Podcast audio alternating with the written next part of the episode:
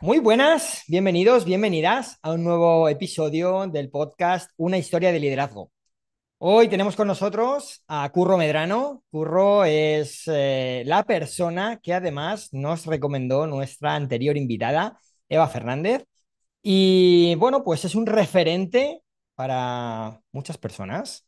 Me consta que tiene una historia muy bonita que contarnos, muy inspiradora. Y en primer lugar, muchas gracias, Curro, por estar aquí hoy y darte la bienvenida al podcast. Bien hallado, buenas tardes. La verdad es que para mí es un placer. Bueno, siempre hay personas que te hacen feliz, tú eres de las que más feliz me hace, con lo cual para mí es un regalo.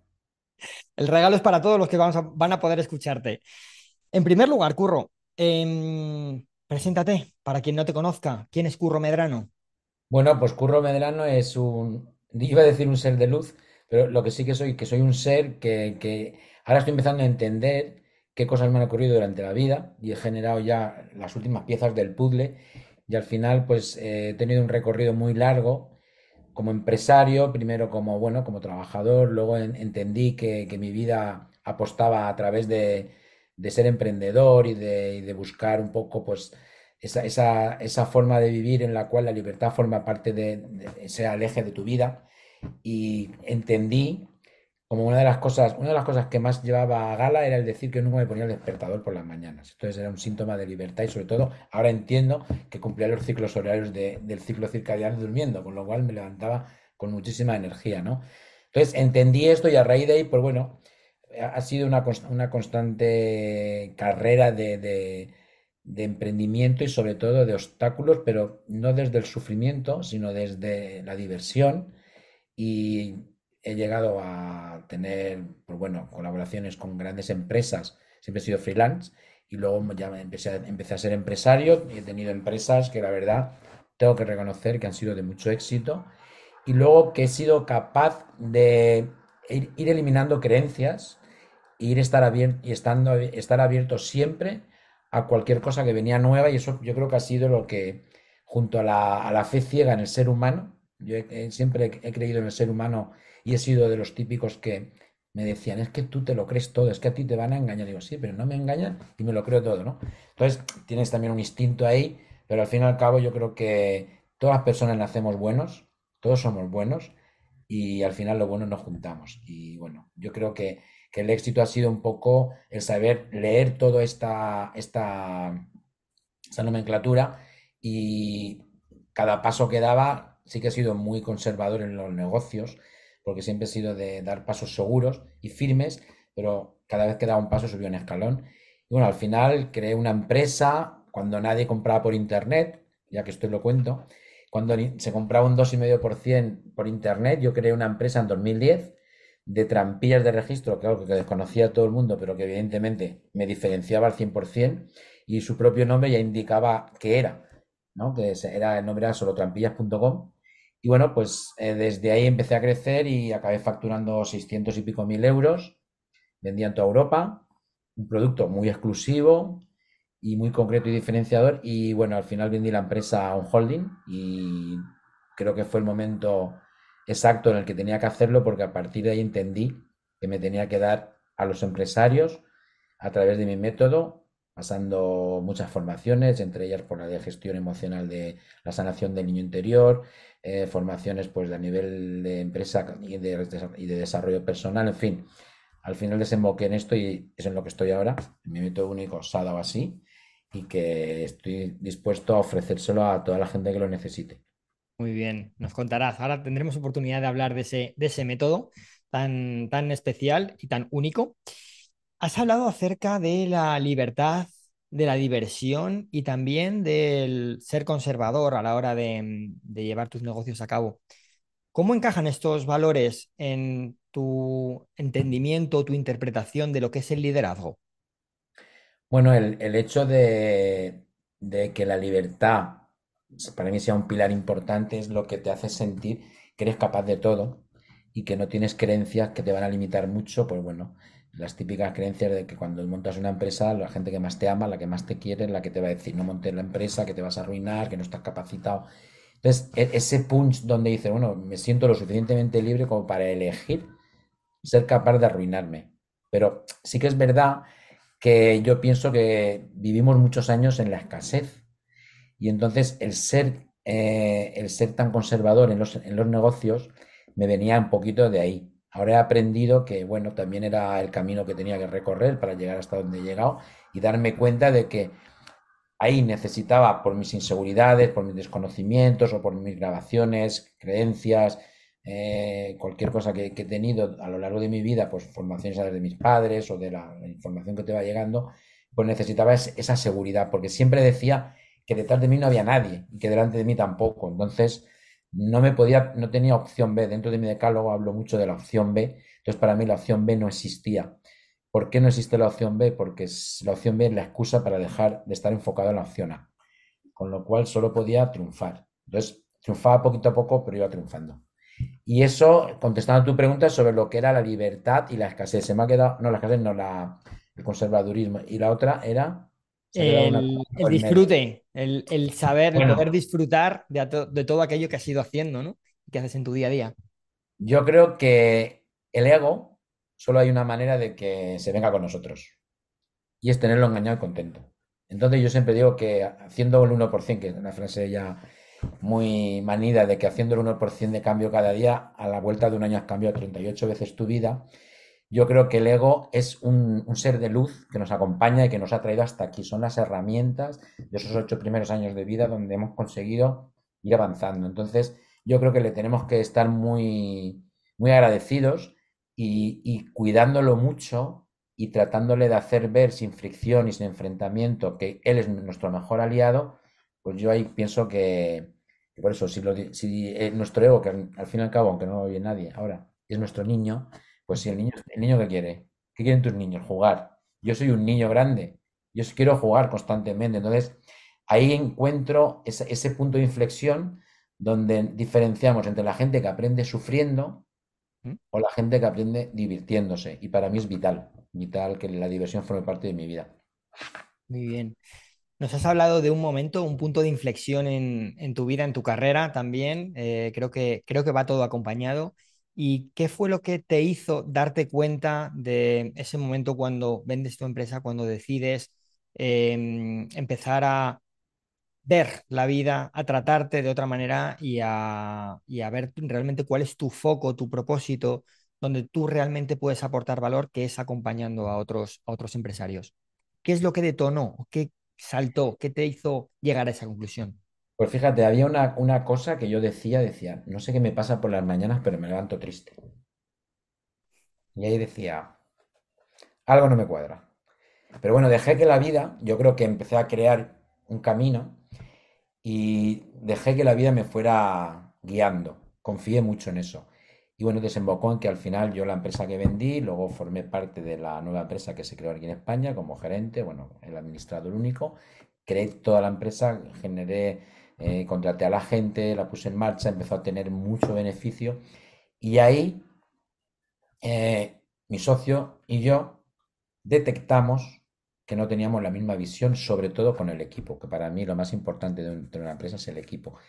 Y él era de la vieja escuela, no voy a dar, no voy a decir qué cosas quería o no quería, pero yo sí que optaba al premio de empresario consciente. Es decir, en mi empresa la gente entraba y dice, pero ¿por qué están todos sonriendo? Pues mira, porque cuando entran por las mañanas, el que está, como dice Víctor Cooper, yo el que veía serio decía, haz favor, sal y vuelve a entrar con una sonrisa. Nada más eso, ya le recargaba las pilas, ya. Luego, pues ellos sabían que yo siempre estaba ahí. Me decían, oye, el día que llegues tarde, porque yo no llegaba a la, a la hora que ellos, yo tenía gestiones que hacer y llegaba pues cuando llegaba. Pásate y pégate una vueltecita de saluda, no, es que no te cuesta nada. Es decir, teníamos muchas reuniones de equipo, teníamos mucha muchas formaciones, teníamos muchas cosas en común, el ir a comer un día juntos, el tener un café con uno porque lo ves que ha venido mal o tiene problemas con su hijo, con su mujer, con sus padres. El tener un contacto directo con ellos hacía que la empresa no solo funcionara mejor a, nivel económico, sino que se generara un ambiente que, fíjate, había gente que se iba de la empresa porque no era capaz de soportar ese nivel de amor. Lo dicho así, parece que... Pero sí que es verdad que el otro día hablaba con un empresario que, que estoy trabajando con él y me dice, es que mis trabajadores ya he tenido que buscar un filtro intermedio porque no soy capaz de mirarles a la cara.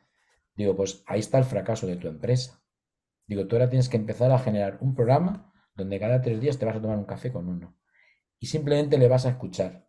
Y cuando le escuches, él te va a entender a ti, o sea, entender para ser entendido. Y bueno, yo creo que ese es el camino y realmente a mí me ha funcionado bastante bien. Y, y esa impronta fue cuando yo ya sentí que me levantaba muy triste, muy triste, y no me apetecía. Y entonces, pues bueno, todo, digamos que todo surgió solo. Fíjate qué concepto y qué clave tan importante nos has dado, que es, como es la de la escucha, ¿no? Que nos permite realmente comprender a la otra persona y que, como tú bien has dicho, al final todos eh, tenemos unas vivencias, tenemos unas experiencias, tenemos una forma de ver la vida, de interpretar la realidad y gracias a poder observar, a poder escuchar a la otra persona es cuando podemos entender cuáles son los motivos que le estén llevando a actuar de una determinada manera y a partir de ahí tomar acción, ¿no? Entenderles, comprenderles y poder ofrecer esa sonrisa que tú has dicho y que muchas veces es lo que nos priva de, de poder tener una relación muchísimo más sana y más saludable. Si tuvieras que dar alguna otra recomendación aparte de este, de este trato, de esta escucha a los, a los miembros del equipo, si tuvieras que dar una recomendación a otros empresarios que tienen problemas a la hora de gestionar el equipo, de trato con, con, con el resto de sus empleados, ¿qué sería lo siguiente que les dijeras que deberían hacer o que desde tu punto de vista tendría mayor impacto en su día a día? Pues fíjate, me lo has puesto en bandeja. Porque yo creo que para poder liderar, tienes que ser líder de ti mismo. Para ser líder de ti mismo, tienes que empezar por sanar esas heridas que tienes de tu infancia, que son las herramientas con las que funcionas ahora, y ver una, una perspectiva diferente y nueva de la vida. Entonces, ¿qué ocurre? Cuando tú empiezas a sanar, empiezan a encajarte muchas piezas, empiezan a ir mejor las relaciones con tu familia, con tu pareja, con tus hijos, con tus clientes, con tus proveedores, con tus compañeros de trabajo. Entonces, la mejor manera cuál es? Sanarte tú. A partir de ahí, ya nada más tu propia vibración va a generar que la otra gente se acerque a ti desde otro lugar. Que sientan como que realmente eres esa persona cercana, que eres una persona que está ahí porque eres el líder. No olvidemos que el líder es el que, el que guía, el que da la luz, no el jefe. El jefe es el que manda y el líder es el que realmente la gente quiere que esté a su lado. Y, y me lo pones un poco a huevo por eso, porque para mí el sanar eh, esas heridas a través de esas creencias te genera que luego tengas un liderazgo muy consciente con hábitos nuevos y luego eso desemboque en que puedas cambiar la estrategia de tu empresa. ¿Cuántos empresarios, que te diré, de con bastantes trabajadores en empresa, no tiene un cuadro de mandos personal y otro de la empresa donde sabe exactamente hasta el último céntimo que se gasta y por qué? ¿Cuántos empresarios son capaces de liderar sus creencias y tener un planning semanal, hora por hora, de lo que van a hacer, incluso las horas que van a descansar o se van a salir a tomar un café. ¿Y cuántos empresarios tienen una, una jornada laboral creada por bloques de tiempo donde saben qué momento tiene más capacidad cognitiva para crear, para pensar, para, para solucionar o para contestar un email? Pues todo eso para mí es básico para empezar. Entonces, si algún empresario lo quiere coger, yo creo que son tres pilares básicos que la vida me los ha regalado. Porque yo siempre decía que mis clientes no me querían comprar, no querían hacer negocios, solo querían o desayunar, o almorzar, o comer, o merendar, o cenar conmigo. Digo, es que así no voy a poder entrar por la puerta de casa. Pero yo ahora he entendido eso. He entendido como muchísimas operaciones o muchísimas ventas que he hecho que no entendía dónde existía esa conexión y ahora he entendido que la conexión es mi propia vibración. Generaba un nivel de confianza y luego pues mi, mis historias, mi experiencia, pues lo que escuchaba de unos que transmitía a otros, era un poco canalizador, pues bueno, a la gente le gustaba y eso es lo que me ha hecho llevarme, llegar aquí, es decir, a través de la gestión emocional, generar liderazgo para tener una empresa, una empresa donde yo le pueda ayudar a la palabra clave, a obtener más beneficio, no nos engañemos. Todos queremos tener más beneficios. Queremos ser más conscientes, queremos que nuestra familia esté mejor, queremos que nuestro tiempo sea de, mejor nivel, con lo cual al final esos tres pilares pues va a ser lo que, lo que le puedo aportar a un empresario que quiero que entiendan y sepan desde ya que son capaces de conseguir todos sus propósitos. Porque tengo una buena noticia. Podemos hacer magia con nuestro cerebro, nuestro cerebro es maleable, con lo cual siempre pongo el mismo ejemplo. Si a Google le pones por la mañana, quiero un día, no voy a decir palabrotas, un buen día, me va a mandar una retaíla de contestaciones con un buen día. Si le digo, voy a tener un día nefasto, me va a mandar eso en nuestro cerebro. Es capaz de convertir el día como nosotros lo queramos. Al final, eh, todo esto me lleva al, punto en el que la decisión que tomamos con respecto hacia nuestro negocio, hacia nuestra vida, hacia, nuestras, hacia nuestros pensamientos, eh, están, nos está marcando una diferencia y es lo que nos permite al final tomar un camino u otro. Y en esta decisión has eh, incluido también una palabra que yo te he escuchado muchas veces y que yo sé que tú trabajas en tu día a día, que son los hábitos y la forma de también mantener esa, eh, ese bienestar interior, esa eh, coherencia contigo mismo. ¿Qué nos puedes decir? ¿Qué importancia tienen los hábitos a la hora de, en tu caso, que acompañas a empresarios, a emprendedores, a la hora de que puedan encontrar esa conciencia en su día a día, en su trabajo, en su entorno y por dónde les guías en ese sentido. Pues fíjate, yo hago una estructura muy básica, porque yo soy de los que menos es más, siempre voy ahí, siempre te vas a una meditación en el momento en que estás más saturado y sale todo. Entonces, yo pienso que cualquier estructura tiene que ser motivación, acción y celebración. Entonces, cualquier hábito que entre ahí, pues va a ser un éxito. Y, la suma de hábitos va a hacer que tengamos un liderazgo consciente, que sepamos en cada momento del día conscientemente qué es lo que estamos haciendo, por qué y para qué. Entonces, hábitos, por ejemplo, por las mañanas yo me levanto, me voy al gimnasio. Bueno, me tomo mis cápsulas de Youth Plus, para quien no las conozca. Me voy al gimnasio. Cuando vuelvo del gimnasio, me ya tengo el día organizado. Entonces, desayuno mis proteínas, me pongo en marcha, miro mi agenda. Es más, mi agenda no la miro hasta ese momento, porque para eso está una agenda, para que el resto de mi día, mi mente no esté pensando en lo que voy a hacer mañana a las 10. Cuando lo mire, sabré lo que tengo que hacer, ya lo tendré preparado, ya lo tendré mi plazo de tiempo para hacerlo. Entonces, ese hábito nada más ya nos da mucha luz. Luego tenemos hábitos como levantarse también, hacer earthing, que levantarse con el sol, a recibir esos rayos de luz ultravioleta y roja que nos hace que nuestro cuerpo se compense de electrones, que eso no sé si lo sabemos, pero Carlos esto lo explica muy bien. Y ese simple momento de la mañana y hacerlo también por la tarde en el atardecer, nos, nos, nos, reedita el cuerpo, es decir, hace que el cuerpo esté estable y esté en equilibrio, un hábito. Luego, por ejemplo, pues no comer fuera de hora solar, también es muy importante, aunque a veces porque cuando tenemos algún evento, pues lo tenemos que hacer, pero el, día a día que tenga hábitos muy concretos, el hacer ejercicio, luego la alimentación, trabajar sin los, blancos que no son buenos como las harinas, el azúcar, la leche, eh, saber dormir bien, por ejemplo, cinco tips básicos para dormir bien, temperatura de 15-18 grados, que no haya una sola luz, no ver pantallas dos horas antes de dormir, cosa difícil, no comer dos horas antes de dormir y una ducha de agua caliente todas las noches antes de dormir. Todos esos hábitos nos van a hacer tener una vida más consciente y sobre todo mejor. Y luego hay otro que es el hábito del ejercicio, por eso te digo lo del gimnasio.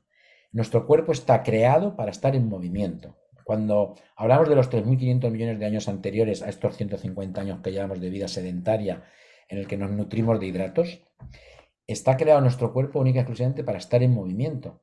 ¿Qué ocurre? Que no estamos en movimiento, igual que gestionar el cortisol, la dopamina. Entonces, cuando no estamos en, movimiento, estamos yendo en contra de lo que nuestro cuerpo ha estado acostumbrado a hacer durante tantos años.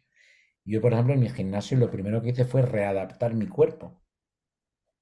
Mi cuerpo estuviera preparado para moverse, porque tenía muchas zonas de mi cuerpo pues que ya estaban estancadas, que ya estaban bloqueadas, que no tenía flexibilidad, articulaciones, músculos de ese tipo, de lo, por lo típico de las agujetas. Cuando un músculo no lo mueves, al día siguiente si lo has movido, pues te mueres de las agujetas. Y todos esos tres caminos de hábitos, que es el de la alimentación, el ejercicio y el descanso, para mí son vitales. Entiendo que... Podemos hablar mucho más rato de muchos más hábitos, la meditación, la comida consciente, comer despacio, mil cosas que todos los días hacemos ya como norma porque la tenemos integrada, pero que sí que es importante estar bebiendo de otra gente constantemente para ir adquiriendo nuevos hábitos. Yo, por ejemplo, cuando dicen, está malito, ¿qué le decían antes a la gente que estaba mala? Ponlo al sol y dale sopas. primero, no comer. El ayuno sana hasta los cánceres en Okinawa, esa región de Japón donde hay muchísima longevidad. Lo primero que le decía al médico cuando alguien tiene cáncer, que hay muy poca gente que lo tenga, un mes sin comer. Y luego agua. Ayuno y luego sol, al sol. Porque la luz, la vitamina D del sol, la, la generamos nosotros a través del sol. Entonces es muy difícil que la consigamos. Y bueno, todo esto hace que una suma de cosas que al final lo que nos aporta es una mejor vida, una vida más consciente y luego ser ejemplo para otra gente. Igual que nosotros copiamos a, gente que nos aporta, es muy importante que haya gente que nos mire. Qué bonito mantener esa cadena en la que todos podemos ir eh, inspirándonos, creciendo y aprendiendo ¿no? de, otras, de otras personas. Y al final creo que es uno de los grandes motivos, de, los principales, de las principales razones por las cuales tenemos que crear canales ¿no? como este, donde podamos dar voz a más gente y que, mm, este tipo de eh, planteamientos, bueno, pues puedan llegar cuanto más lejos posible, que puedan resonar a más personas y que muchos empresarios puedan darse cuenta también a partir de, este, de esta ilustración ¿no? que, nos has, que nos has dado tú, Curro, de que trabajando en ellos van a poder permitir que sus empresas, que sus eh, compañeros de trabajo, que sus empleados y que sus resultados, en definitiva, sean muchísimo mejores, ¿no? Eh, entiendo que en tu planteamiento a la hora de acompañar a estos, eh, estos empresarios, incluyes muchos de estos hábitos, les inculcas la necesidad y el, la importancia ¿no? de saber cuidarse. Y me gustaría que nos comentaras un poquito cómo lo haces. Eh, cuéntanos ese, ese método que tienes eh, propio, se ha dado así, que podemos verlo tanto en tu camiseta como en el fondo del despacho. Y bueno, ¿en qué consiste? ¿Cómo integras también estos, estos hábitos si es que lo haces? Pues fíjate, el, el empresario cuando me llega a mí, y es como hablábamos antes, me llega por vibración. Es como que me ven y hay algo que le dice, bueno, yo tengo que hablar con este hombre. Me acuerdo que hace poco en una formación se me acercó un chico súper alto. Dice, yo te he visto entrar yo quería hablar contigo. Ya estamos hablando, ¿no? ¿Qué ocurre? Que para que una persona se permita generar ese tipo de cambio a través de la gestión emocional, que es el primer paso donde vas a ver dónde estás realmente, qué carencias, no voy a decir qué carencias tiene, pero sí que qué creencias tienes que no te permiten avanzar, el primer, el primer obstáculo que encontramos es conseguir que ese ego nos permita entrar en la mente de esa persona y nos permita empezar a hacer pequeños cambios. Entonces, para mí es un pack. Yo lo voy, lo integrando según qué persona, pues les hago una sesión donde vemos que era de pequeñito, qué grabaciones tenía, qué heridas le había generado esas grabaciones y a partir de ahí conectamos con cosas que hace ahora y que él entiende a través de esto de que no le, no le aportan sino que las puede cambiar y todo esto le va a ir mejorando. Entonces, es una conexión directa que va desde ahí hacia un liderazgo a generar, mira, pues como esta creencia que tienes aquí no te viene bien, la vamos a cambiar por esta que a la vez le vamos a acompañar con este hábito que a la vez va a hacer que en la empresa generemos esta estrategia. Entonces, como no existe un patrón único, yo siempre digo que ningún cliente mío tiene un precio igual que otro, que ningún cliente mío tiene un programa igual que el otro, hay una estructura pero la estructura es maleable, la estructura tiene que adaptarse. Yo es como digo, como las tareas, yo pienso que las tareas tienen que estar en, encajadas en procesos donde se escriba claramente cada tarea, pero que están vivas y que están, están sometidas a cambios. Entonces yo pienso que cada cliente, es que te podría contar casos de gente tan dispar. He pasado desde una separación de, de, socios en una inmobiliaria hasta una unión de dos chicas en una inmobiliaria, hasta la formación que hago en, en, a, un, a, mi, entrenador personal, en fin, infinidad hacia, hacia alguien que es DJ y le cambio la estructura para que se sepa ver el valor que tiene y que no esté en escasez haciendo bodas por dos duros. Son muchas cosas, pero cada persona pues tiene una infancia, incluso un lugar donde desconozco las, las condiciones de vida, los hábitos, las... y es muy bonito saber a cada persona manejarle hacia el lugar donde realmente necesita. Pero si te das cuenta, es sota caballo y rey. Busco la herida, veo qué puedo cambiar para que esa herida, que ya la hemos cambiado por otra cosa mejor, nos ayude a tener ese hábito y que ese hábito nos permita entender que nuestra estrategia puede ser mejor. Bonito y qué viaje tan, tan apasionante para todas aquellas personas que deciden embarcarse en ese trabajo. Se ha dado así. Claro, sí. Y bueno, Curro, yo hemos, hemos arrancado la entrevista eh, comentando que había una recomendación de una persona que es la que me hizo contactar contigo para que tú estuvieras hoy aquí. Y esa persona ha dejado una pregunta para ti. Así que es momento de que te la, te la formule y me digas tu opinión, ¿vale? Eh, en este caso la pregunta viene de, de Eva, Eva Fernández, que nos trasladó, y la pregunta es la siguiente, ¿cuáles son las tres claves que, según Curro Medrano, cada emprendedor tiene que tener claro cada día? Pues mira, la primera es preguntarse ¿para qué? ¿Cuál es su para qué? ¿Para qué estoy yo aquí? Normalmente te sale, a mí me sale casi siempre ayudar a que otras personas crezcan y que luego sean incluso mis maestros que pueda aprender yo de ellos. Otra clave es amarte mucho a ti para poder, eh, poder poner en marcha esos hábitos que te hagan ser tu mejor versión. Y luego otra que para mí es más importante ser agradecido. Porque al final, que estemos tú y yo aquí, que Eva Fernández haya dicho algo, forma parte de un conglomerado que el universo nos pone delante para que todos generemos esa cadena y estemos agradecidos a que, bueno, lo que podamos aportar siempre será lo mejor de nosotros, desde la buena fe, porque además no tenemos otra. Pues ahí quedan esas tres claves, el tener muy claro ese para qué de cada empresario, de cada emprendedor, de cada persona, a fin de cuentas, el querernos mucho, el amarnos y el eh, poder agradecer, ser agradecidos en cada momento, una, una gratitud hacia lo que nos rodea, hacia lo que nos viene y hacia las personas que tenemos en nuestro entorno. Curro, muchísimas gracias. Para ir terminando, ¿dónde te puede encontrar alguien que quiera entrar a formar parte de ese método, se ha dado así, que diga, me ha resonado muchísimo lo que me cuenta Curro, cómo lo dice y creo que tiene algo para mí? ¿Cómo te pueden contactar? Pues mira, me puede contactar a través de Instagram, Curro Medrano, o sea, así. Me puede contactar a través de mi página web, curromedrano.com.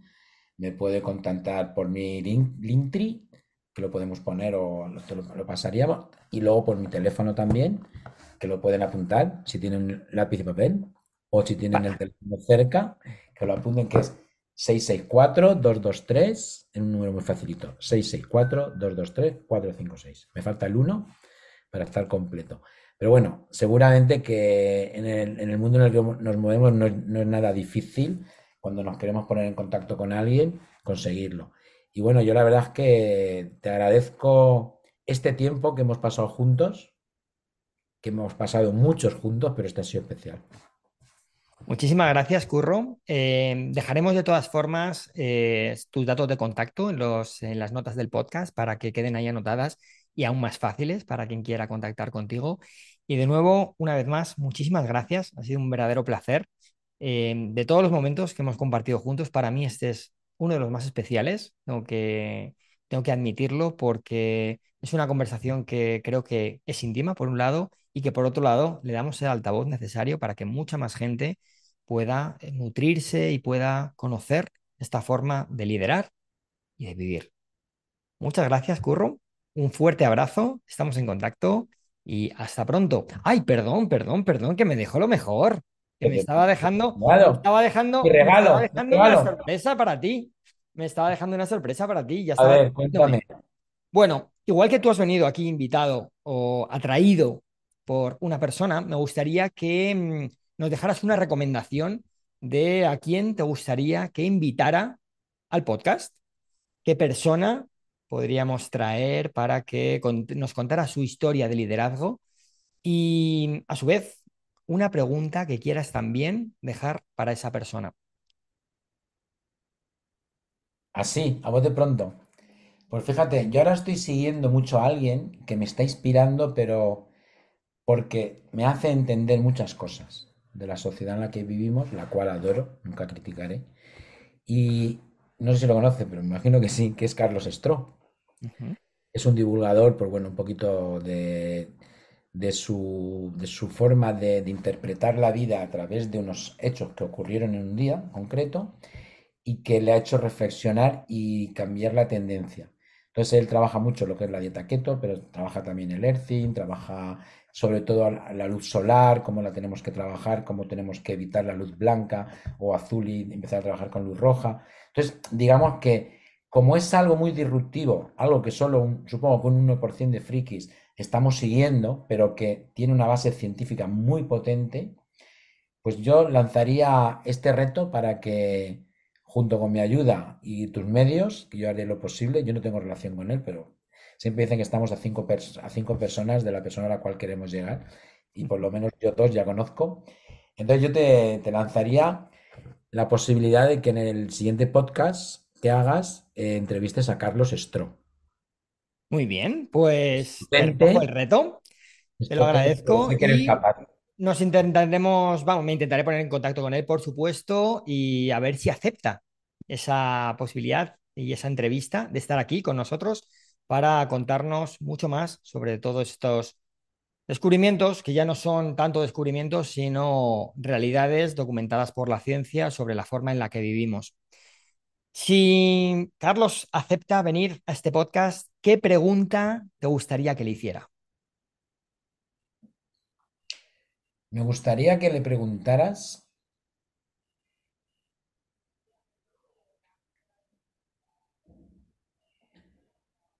mm, cuál ha sido el paso más difícil que él ha tenido para divulgar. ¿Cuál ha sido el obstáculo personal más que de entorno o de cualquier otra razón, que para él ha sido más difícil para divulgar todo esto, que me imagino que cuando empezara, su mente, su ego, su inconsciente, le estaría como recordando de que no era la, opción correcta, de que pues, ser un chico potente que dejó de, grabar canciones, que dejó de estar en un estudio, o sea, que tenía una vida más o menos solucionada y era de medio campo. Entonces, bueno, saber esa, esa, esa forma de entender y de, a su, a su mente y de conseguir que su ego le permitiera dar ese paso. a veces nos perdemos en preguntas un poco como muy, muy genéricas, pero cuando hablamos de la persona, como a mí lo que me, siempre me ha gustado la interioridad de la mente de la gente, es ese toque. Y bueno, seguramente que, bueno, vamos a decretar que va a venir, no vamos a darle la opción B, ¿vale? Con lo cual nos vamos a poner en marcha todos para que eso se dé que podamos disfrutar todo de, esa entrevista contigo, que tengo que decirte que me ha sorprendido de tu nivelazo y que no es, no es amor de amigo, ni mucho menos. Si sabes que si no me gustara te lo diría también, a lo mejor no en directo, pero sí que es verdad que me ha sorprendido mucho, sobre todo tu, tu fácil manera de acompañar y de hacer una entrevista muy, muy fácil, muy bonita y muy emotiva. Muchísimas gracias, Curro. Pues ahí queda tanto el reto de cara a Carlos Estro, como mi agradecimiento también personal por este ratito, por prestarte y abrirte a compartir todo lo que, lo que te ha ayudado, todo lo que te ha permitido estar donde estás hoy en día. Y gracias de todo corazón. Estamos en contacto y que tengas muy buen día. Así será. Pronto. Yo mismo te deseo. Un abrazo grande. Chao, chao.